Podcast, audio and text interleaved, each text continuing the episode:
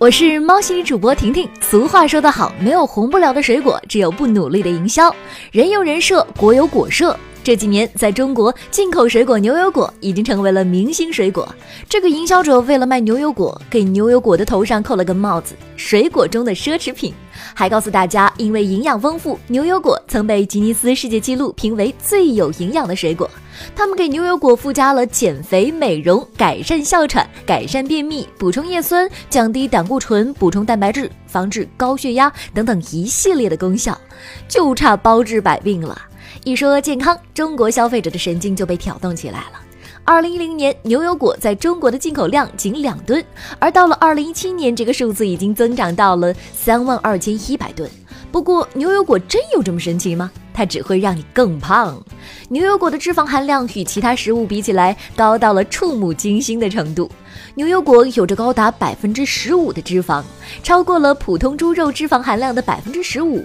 一个两百克的牛油果热量约为三百三十二卡，而一小碗一百克米饭热量也才一百一十六卡。换句话说，稍微吃个大一点的牛油果，你等于吃了将近三碗米饭。所以牛油果在慢慢的被科学数据推下神坛。下一个红起来加入健康骗局的会是谁呢？西安高新控股的一纸公告刷新了大家对于年轻有为的认识。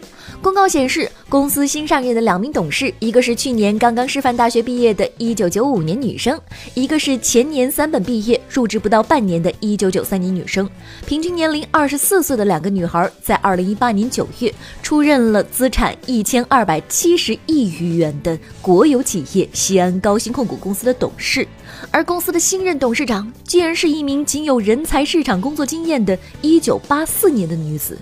这么一则公告看下来，不少人也为自己感慨呀，还真有点虚度光阴的感觉。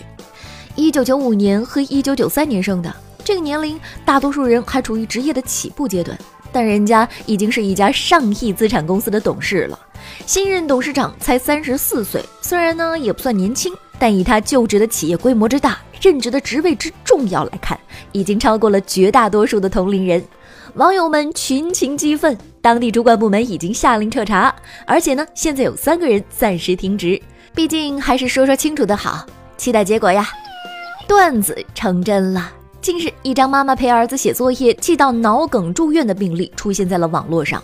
这位三十三岁的女患者，十月二十六号在看孩子写作业的过程中，生气出现了言语不能、大舌头、右手写字笨拙、字体变丑、左侧放射冠区脑梗死，门诊以脑梗塞予以收入住院。